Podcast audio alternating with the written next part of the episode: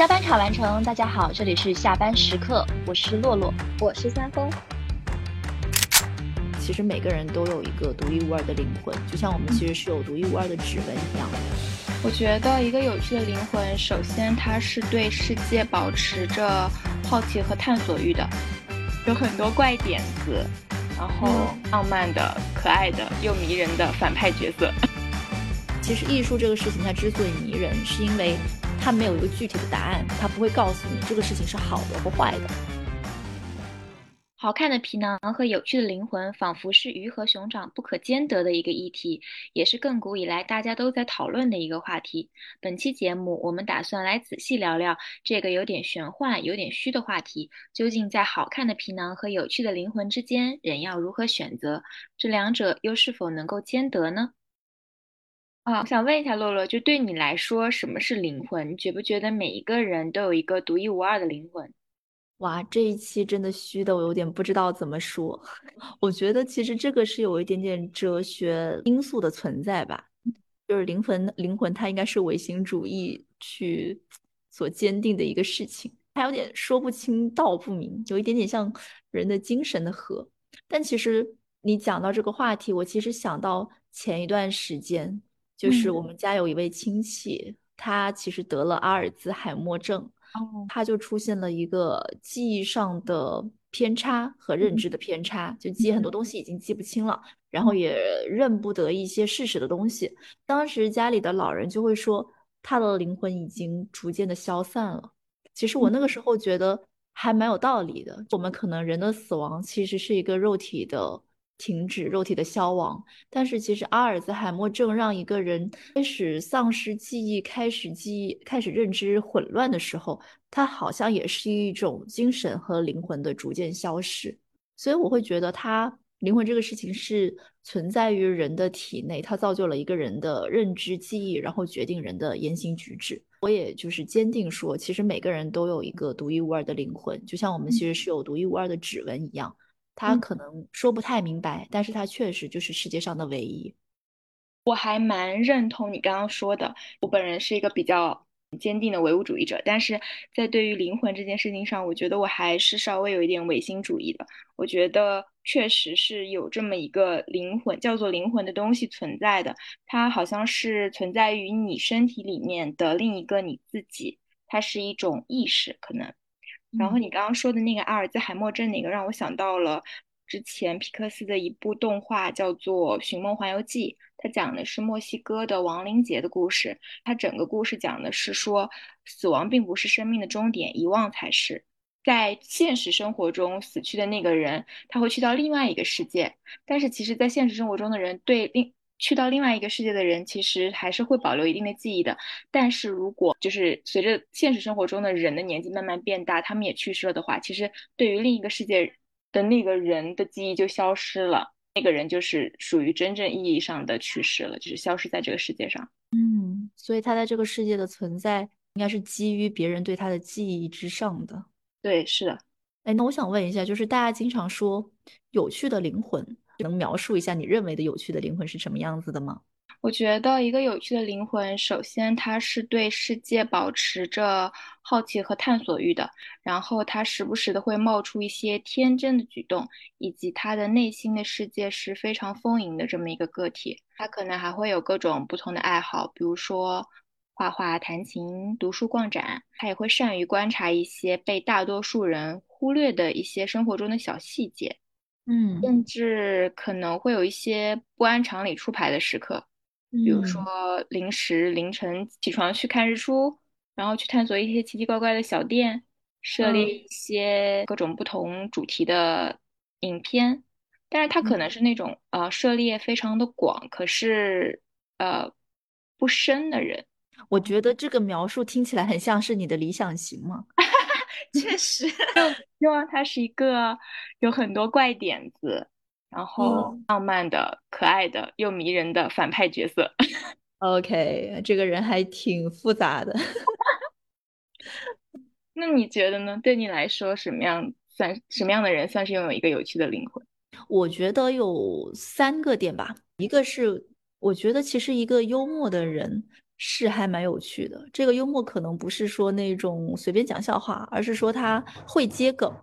那这种情况下，其实大家的聊天氛围是很轻松的，也能以顺着一个话题源源不断的聊下去。那我会把它觉，我会把它定义为其实是一个有趣的灵魂。第二个就是我觉得也是我蛮欣赏的一类人吧，我觉得是一种知识渊博，但是他其实还能用一种非常平民化的语言去跟你输出他的一些观点。因为我们知道，像非常多知识渊博的人，可能他们过于的学术派，讲出来的东西很深奥。那他是他渊博，但是其实作为一个普通人，可能听不太懂。但我觉得一个真正有趣的人，他是能够把一些很复杂的理论给拆解成几乎每个人都能听懂的语言，然后跟大家去交流，让大家明白这是一个什么样的东西，会让人觉得受益匪浅。我觉得这个也其实蛮有趣的。然后最后一个其实是我觉得会有自己思想，也是一个。非常有趣的灵魂吧，可能不是随波逐流，而是有自己坚定的价值观，是能够坚定不移的去走他自己认为对的东西。觉得这三点其实都能构成我对有趣的灵魂的一个定义。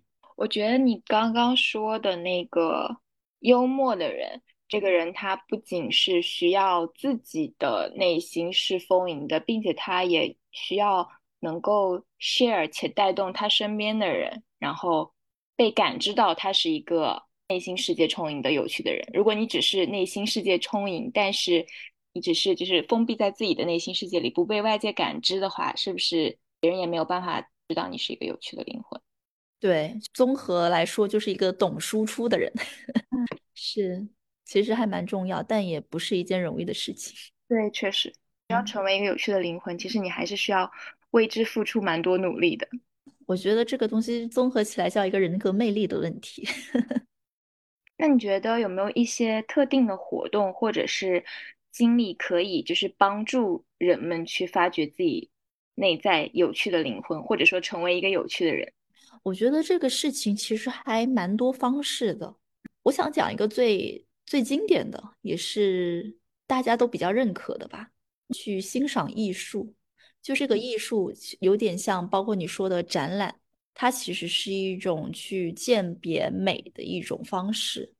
然后同样也可以是欣赏一首歌、一幅画、读一首诗、一本书，甚至一个眼神。其实我觉得，就是这种，它不是一个实实在在的语言或文字，而是通过一种文化的载体出来的这些东西。其实我觉得有一些人在看到。比如说一幅画的时候，它会有一种灵魂共振的感觉，它是一种很难以描述的快感。也包括你看展览，你可能有时候会觉得，哇，就是被震撼到。嗯，我觉得这种东西其实是能够触到你内心最深处潜意识的，嗯，也可以说是灵魂，或者说是你潜意识最深的一些东西。它可能讲不明白，但是你会有一种同样的认同感。然后我觉得，其实艺术这个事情它之所以迷人，是因为。它没有一个具体的答案，它不会告诉你这个事情是好的或坏的，它可以让人自主的去联想，甚至去创作。我觉得在这个联想和创作过程中，其实就是人去表达他自己想法的一个过程。那表达呢，我觉得又是一个人活在世界上，每个人其实都极度渴望的一件事情。所以去欣赏艺术，去鉴别美，其实是能让大家感受到自己潜意识里喜欢什么，能够发掘到自己内在灵魂最深处的一个东西的。我觉得这一点就我也很同意。首先就是你去看展的时候，其实你会从你自己的整个的背景以及自己的认知去解读这幅作品嘛。如果说你呃仔细去看这个展品的话，其实你会发现有很多小细小的。可能是艺术家的巧思，或者可能并不是他的巧思，但是在你的认知中，你把它看作了一种巧思。就是每当你发现这种东西的时候，你都会觉得很快乐。以及我觉得跟你一起去看展的人，可能也是一个非常重要的，就是你发现自己灵魂的这么一个同伴，或者说他也是你发现自己灵魂的载体。因为你看展的时候，其实是会。和呃你身边的人交流嘛，你们两个人交流的这个过程中，其实是能嗯讨论碰撞出来，对，讨论碰撞出一些火花，以及你会通过他对这幅画的呃这个作品的认知，去更了解你自己，或者是他分享的这个东西，你觉得你和他有一些不同的见解、不同的看法，你们在这个过程中其实是更能通过他人去了解自己的这么一个方式。艺术创作那个部分，就是这个我也曾经体验过。我当时是我朋友他们有一个线下的快闪活动，叫做在街上看画展。当时他们那个活动的线下这个跟消费者互动的环节，他会给一个他们品牌的那个伞。让快闪店体验的消费者去在那个伞上面去进行一些呃你对美好生活的想象的这么一个命题的创作。然后当时我和我朋友一起去的，然后其实我们俩的创作出来的东西就非常非常的不一样，就也从一定程度上反映了我们两个人的灵魂是很不一样的。我的那一幅是在海边，阳光灿烂，瘫倒在海边，就是一个非常。可能外向外观的这么一个灵魂吧。然后我朋友他觉得他的美好生活是宅在家和他的猫，以及他的钢琴，还有他的书架。他的内心是会比较跟他自己相关的这么一个内心世界。其实我你刚刚说这个话题，我想到了，就是你你你是通过创作的方式来表达你的灵魂。我突然想到一个议题，就是像我们以前去做语文阅读的时候，大家其实会很喜欢剖析作者。他写了什么，甚至是过度的去解读，但其实大家根本说到底，他不在乎这个作者表达了什么，他只是觉得说，如果我能剖析出作者这个意图，我其实也挺快乐的，就是有种我自己解答出了一道题，虽然这个答案可能并没有人告诉你它是对是错，因为作者可能也已经不在世了，但是你解答出来一个东西，解读出一份文学作品的时候，你是感觉到快乐的，是的，很类似于这种，嗯嗯，但是我觉得生活中的话，可能。我们更加没有一个标准答案嘛，就可能我们考试那会儿做阅读理解，它还是会有一个稍微标准的答案嘛。但是我觉得生活中很妙的就是，你的任何答案都是正确的。对，对，而且刚刚说到，就是我觉得歌曲这个事情其实也蛮能够得到灵魂共振的。嗯，因为我发现像音乐这个事情，它不分国界。比如说你去听日文歌，你去听韩文歌，你是听不懂他在讲什么的。但是有一些歌其实就是能让你热泪盈眶。它可能就是一个旋律，但旋律这个事情能表达什么呢？其实你也说不清楚。可是你真的能够通过这个东西去形成跟歌手的一种共鸣，我觉得非常多的这种形式都可以帮人们挖掘到他自己的内在。是哦，对，你说刚刚说那个音乐是有一次我我有去听一个线下的音乐会，它是那种非常小型的音乐会，只有钢琴和小提琴，当时就是演奏的一步之遥以及一些日本的。音乐家叫久石让的一些作品，就是虽然你它是轻音乐，它甚至都没有歌词，但是你就能从那些旋律当中去非常能够 get 到，就是作曲家想要表达的到底是什么，还蛮妙的，真的挺挺妙的。是，就这个事情真的是说不清道不明，很玄乎。对，那我想问一下，其实我们刚聊了这么多关于灵魂的东西。那我们其实现在也有人在问说，一个有趣、一个好看的外表和一个有趣的灵魂，这两个是一个鱼和熊掌的问题。那对于你本人来说，你其实更希望别人是喜欢你的灵魂呢，还是喜欢你的外表呢？这个问题，成年人两个都要，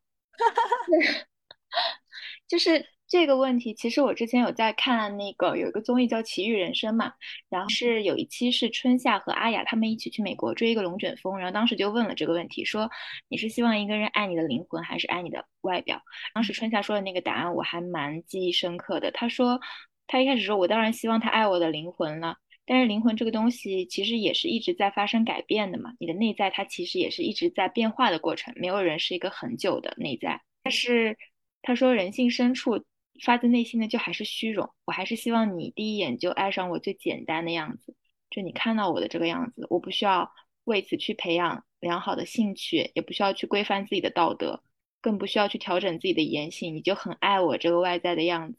当时他那个我就觉得我非常非常的印象深刻。那今天对于我来说，如果是我回答这个问题，那我希望首先短期来看，他肯定是需要爱我的外表的，因为如果他不爱我的外表，他根本没有。动力去了解我的内在，去爱我的灵魂，然后长期来看，他肯定是需要爱我的灵魂的。总的来说，就是爱一个真实的我吧，不是他想象的我。这个真的很贪心啊！你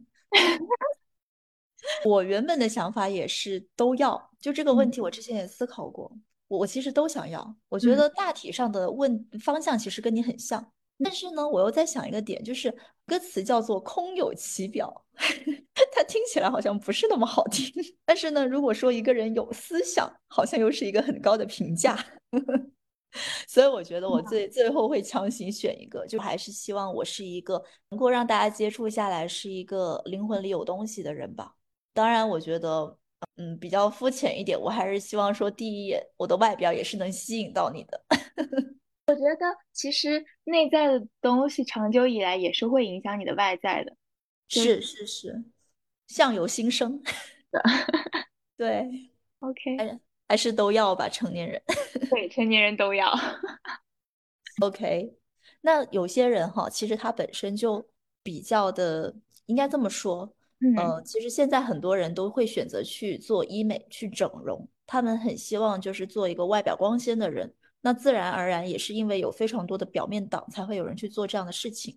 你觉得，其实大家光看脸这件事情，它是不是会威胁到一些人？比如说，他们自己独特，他们自己认为自己是有一个独特的灵魂跟品质。你觉得表面党这个东西，你是怎么去看待的？我觉得首先就是大家追求外表的好看是没有什么问题的，只要你经济允许，你可以去追求这件事情。但是如果说大家只关注这个，这一定程度上就有点本末倒置了，因为一个是对有一些。真正有才华的人其实并不公平。比如说，像我们面试的时候，会对一些可能外表不是特别出众的人有一些不公平的地方吧。以及，如果说大家整个社会的风向都是说我只是追求表面，我不需要去充盈自己的内心，去丰富自己的阅历和才能的话，那其实还是没有办法往一个正常前进的方向走的。我是觉得哈，人的基因它的本性其实都是爱美的，我们会趋利避害嘛。作为生物，那其实一个美的长相，它它作为一个美好的事物，它对于人来说是利的。我觉得在这里面。我对于这个问题的看法，其实我不会把它分成两个两个面，表面党和灵魂党，不知道这个词对不对？它其实有点像人是可以成为六边形战士的。我们都都会觉得说，一个人没有义务通过一个邋遢的外表去认识一个有趣的灵魂。所以，其实我觉得作为一个比较全方位的人吧，这两个方面他们都需要去提升，表面也需要去打理，内在也需要去修炼。但是呢，这里面其实我又觉得涉及到一个筛选机制的问题，物以类聚，人以群分。如果有一些好看的人，他们可能会最后玩在了一起，最后就是比如说漂亮的姐妹都会愿意一起玩。那可能有一些嗯，本身外表其实普普通通的人，但是他们内在可能非常的有深度，非常有学识，他们又会聚在一起。就是他们是一种身边圈子的一个筛选机制。嗯，难道不好看的人只能跟不好看的人做朋友吗？其实刚刚说到的筛选机制是这样的，我是这么理解的，就是说，假设 A 是一个长相普普通通的人，但是他的内心其实非常的丰盈，他有非常高的思想深度。那其实世界上会存在一部分人看脸，一部分人不看脸。那可能，嗯，有一些不看脸的人，他本身。就已经非常的在乎去交一些思想有深度的人，那他自然而然就会和这个 A 走到一起去，那他的朋友就会变成这群不看脸的人，那这群不看脸的人可能本身有长得很好看的人。嗯，因为他自己本身长得好看，但是他愿意去教一些普普通通的人，他更在乎思想深度，所以不是说好看的人一定会跟好看的人玩到一起去，而是说长相可能普通的人，他自己有思想深度，他自然会吸引到一些只在乎思想深度的人这一群人去做朋友。我觉得跟外在其实没有太大的关系。那这个东西其实就是你其实没有必要非得扒着一个追求好看长相的人成为朋友。嗯嗯，就是。可能不管他的外在是一致的，或者他的内在和外在有一样东西是是一致的，其实都可以成为朋友嘛。他真正能筛选下来的是一个不在乎他外表的人，但这样的人必然也是存在的，而且很多。就像庞博和徐志胜是朋友是一样的。是啊，那我问你哦，你你觉得如果说一个人他的经历或者他的阅历越丰富，他是不是越容易拥有一个有趣的灵魂？我倒是不这么认为，因为我会觉得非常多的小孩子，他们其实拥有很多有趣的灵魂。就我会很喜欢跟小孩子打交道，是因为我觉得他们会有非常多的奇思妙想，甚至是一些大人没有考虑过的东西。那你说一个小孩子，他其实阅历也不丰富，他可能也只是一个幼儿园，才在这个世界上待了这么几年。我是觉得，嗯，有趣的灵魂这个东西取决于他对世界的好奇心，以及说他是不是有被一些固化的思维所禁锢。那如果没有，他又本身又对世界充满好奇，那我觉得一个有趣的灵魂可能是你本身先天就存在的，并且很好的保留了下来。所以这个东西跟经历丰不丰富，我觉得不是成一个挂钩的关系。嗯，你说那个小孩子的事情，我之前有看到一篇报道，他那个报道就教你如何成为有一个有意思的人，但是他的结论是说，其实每个人在七岁以前都是一个有意思的人，就是。我们长大以后之所以可能不那么有趣了，是因为我们需要表现的正常。有有的时候为了不伤害别人，很多事情我们就不说了，我们就不是非常诚实的、毫无保留的去把自己内心的活动讲出来。所以你说那个小孩子是年龄和阅历跟你灵魂有不有趣并不相关，这个我是觉得我也很赞同。但我觉得如果说他这个人，他本身不是一个对外界比较冷漠、麻木，然后缺乏感知和吸收的的话，那其实，嗯，丰富的经历是有助于他拥有一个有趣的灵魂的，因为他可以从各不同的经历当中去吸收养分，这些都是他独一无二的人生阅历嘛，可以把他的灵魂变得更加的充盈。那我其实可以理解为你、你、你定义的有趣的灵魂，或者说你觉得。嗯，吸引你的一类人其实是他的阅历跟经验带来的东西，能够带给你更加的、更加多的吸引力，是吗？对。OK，那可能就是反正我们本身对有趣的灵魂这个东西的定义也不太一样。他可能本身自己也是有趣的，但是呢，那些东西就是给他更多的加持吧。是。嗯，哎，你其实刚刚说到一个七岁前的小孩，其实也挺有趣的。那我觉得也有一个点啊，就我很赞同你刚刚说到的，我们随着越长越大，被一些社会的规则所约束，嗯，包括我们现代的生活，其实也会有一些的限制因素，可能让我们的灵魂变得没那么有趣。我想问一下，就你觉得有没有一些现象是真的能真的让我们自己本身变得越来越无趣、越来越木讷的？有啊，我觉得一个是社会压力吧。还有快节奏的工作，以及我觉得社交媒体，其实这一些都对我们的灵魂，嗯，变得不那么有趣，会有一些负面的影响。因为你其实，嗯，比如说你有一些社会方面的压力，你有社会时钟，就必须 push 你在你特定的时间段、年龄段去做一些这个社会需要你完成的事情，以及，嗯，你的工作非常的快节奏，非常的卷。那你其实没有时间去生活，然后也没有时间去照看你自己的内心，那你怎么样成为一个有趣的人呢？对吧？是，其实我很赞同你刚刚说到的第一点，就是快节奏让你觉得自己更希望成为一个高效的机器，这个高效的机器让你的诗和远方其实也逐渐的少了，是，只想要尽快的完成事情。对，刚刚你说到的第二个社交媒体这个事情，我应该说我有很深的感触。就是我觉得像现在的短视频，让更多的人享受快餐式的信息，它其实会很快的去抓住你的注意力，但是它的反面就是它进一步的在削弱人的一些注意力，减少我们的深度思考。我们现在可能越来越多的人没有办法完整的读完一本书，不想看一个完整的长视频。我觉得这个其实是有害于我们去更加的思考一些深度的东西。这样也会导致我们一直在吃快餐，慢慢的让我们没有沉淀，我觉得是一个很可怕的事情。是，而且我觉得另一个可怕的事情是有一个东西叫做大数据，对，它会根据你的喜好给你推送一些你会感兴趣的内容，但是这个也会导致有有一个东西叫信息茧房吧，就你只会接收到他想让你接收到的内容，所以思考的维度会因为这个而有所缺失和偏颇。信息茧房会很容易让我们自己变成井底之蛙，无形的井底之蛙，甚至你自己都没有意识到。你可能觉得你常年泡在麦麦，泡在小红书，你会觉得身边永远都是年入百万的人，是真的挺可怕的。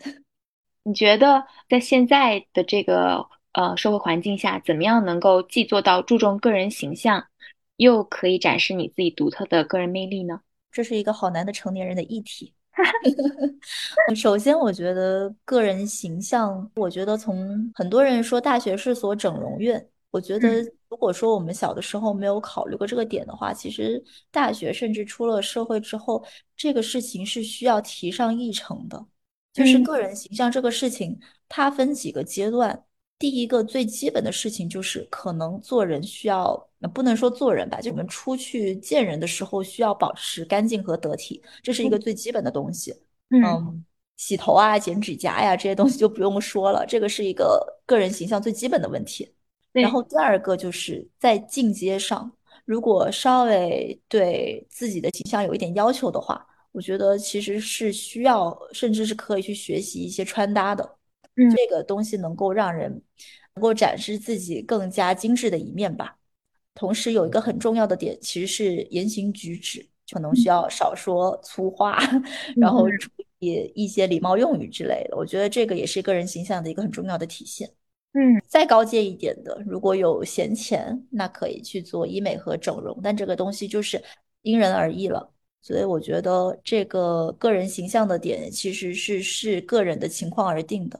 嗯，但是呢，我觉得有一些人可能天生本身长得很好看，他本身就是一个上天赏饭吃，那我觉得这是一个人格魅力的加成。但是如果说只指望说靠外在去打遍天下，那其实是不太可能的，因为毕竟人会老，也会有审美疲劳。所以在这里面，其实我觉得人的个性魅力也是一个很需要去提升的点。嗯。然后个性魅力这个事情就不是一个短线的问题了，它其实需要看你脑子里有多少的货，你是能够学习到多少东西，也包括你的一种输出技能，它是一个需要长期去练习、去培养，然后有意识的去提升。第二个就是刚说到的是一个知识的积累，第二个就是包括因为我们人作为社会化动物，其实是需要涉及到大量的人际交往的，然后怎么样能够让自己在人际圈里面去。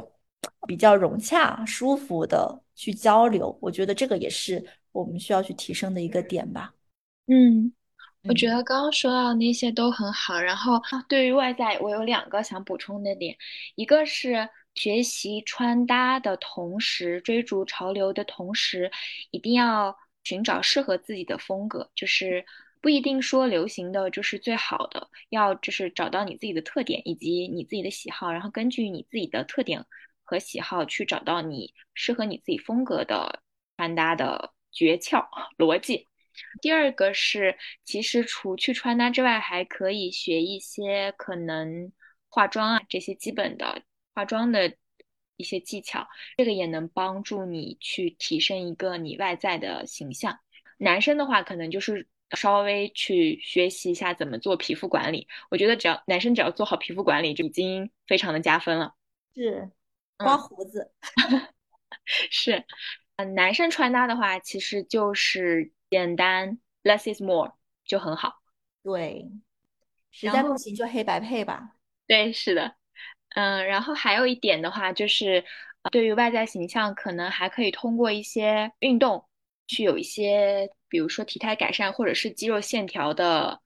锻炼，也能让你整个外在得到一个非常质的提升。在展示独特魅力这一方面，我觉得可能还是需要花多一点时间去做一些阅读啊，做一些观影啊，或者是去呃做一些短途或长途的旅行，来丰富自己对自己以及对世界的认知。这样子的话，也是可以去帮助你去提升你的一个个人的魅力。我非常认同你刚刚说到的最后一点，短途或长途的旅行。嗯。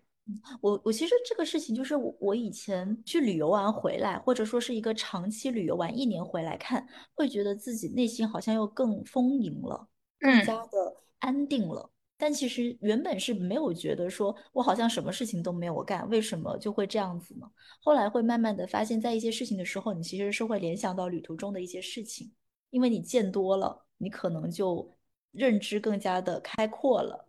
其实那个时候，我觉得是对你自己的一个阅历的丰富，也是能在这过程中去积累属于自己的一些东西。它是一个全方位的认知世界的一个过程。对，就像你之前说的那个三百六十度全息建模。对，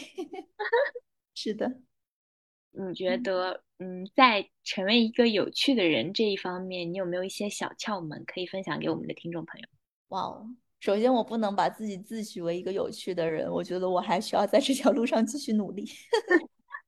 对，但我觉得刚刚其实多多少少也说到了一些啦，包括说旅行，我觉得这里面也包括说感受自然，因为有的时候你去去接触一下，比如说大的草地啊，是很空阔的那种草地，或者去湖边呼吸一下新鲜空气，我觉得感受自然这个事情是能够让人带来呃内心的安定以及灵魂深处的沉静的。嗯，我觉得这个事情是需要长期去做的。第二个的话，其实是保持阅读吧。书中自有黄金屋，可以通过不同人的思想、不同朝代的经历，去更加的输入属于自己的一些知识体系。然后第三个是，我觉得需要做到一个良好的作息。因为良好的作息其实是一个生命的资本嘛，在这种情况下，我们有了一个好的肉体的支撑，其实我们能够给我们更多的能量和精力去学习，摄入更多的东西。我觉得这个是一个非常重要的事情。哎，还蛮多的，包括说做一些像自己喜欢的事情。那像我可能会喜欢去摄影，也包括我们其实有有的时候在闲暇的时候录一录播客，请一请嘉宾来聊聊天。啊，我觉得在这种跟别人去沟通的过程中，以及去坚定不移做自己喜欢的事情，其实都是能够更加丰富我自己内心的。嗯，最后一个就是刚刚其实也多多少少提到，就是说我们其实需要多渠道的去探索、接触这个世界，而不要被信息茧房所束缚。大概是这五个点吧。我觉得露露分享的非常好。我这边的话，可能还有几个小点想给大家分享一下，一个是。我觉得应该花多时间和自己相处吧，在快节奏的生活中，可能你还是需要抽出一部分的时间去满足一下，去听一下自己内心的声音，去满足一下自己的需求。就是像我们刚刚提到说，可能七岁以下的孩童，就是他们都很有趣。那我们曾经也是他们，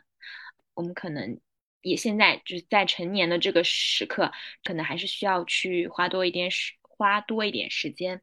寻找一下童年的那个时候的自己。第二个的话，我觉得是可以去找一到两件你自己感兴趣的事情，去花时间和精力去了解以及学习。比如说，如果你喜欢音乐的话，你可以学习一下乐器，或者是升级一下你的装备，比如说研究一下黑胶啊，或者升级一下你的音响装备啊，去研究一下你到底应该买买哪一类的设备。或者是说，你也可以去 B 站或者各个不同的网站去。看一些有意思的音乐作品的解析，这都是一些很好的了解外面世界的一些方式。还有的话，就是刚刚有提到的，说不要过分的关注和追求外界的审美标准，你需要更加的珍惜你自己，认识到自己的价值和重要性。是，我觉得非常的完善，给你鼓个掌。对，OK，那本期节目我们就到这里，感谢各位听众陪伴我们到最后。我们很希望在评论区听到不一样的声音。如果大家接下来有感兴趣的话题，或者是对我们的节目有任何建议，也欢迎在评论区留言，我们会仔细查看每一条留言。我们下期再见，拜拜，拜拜。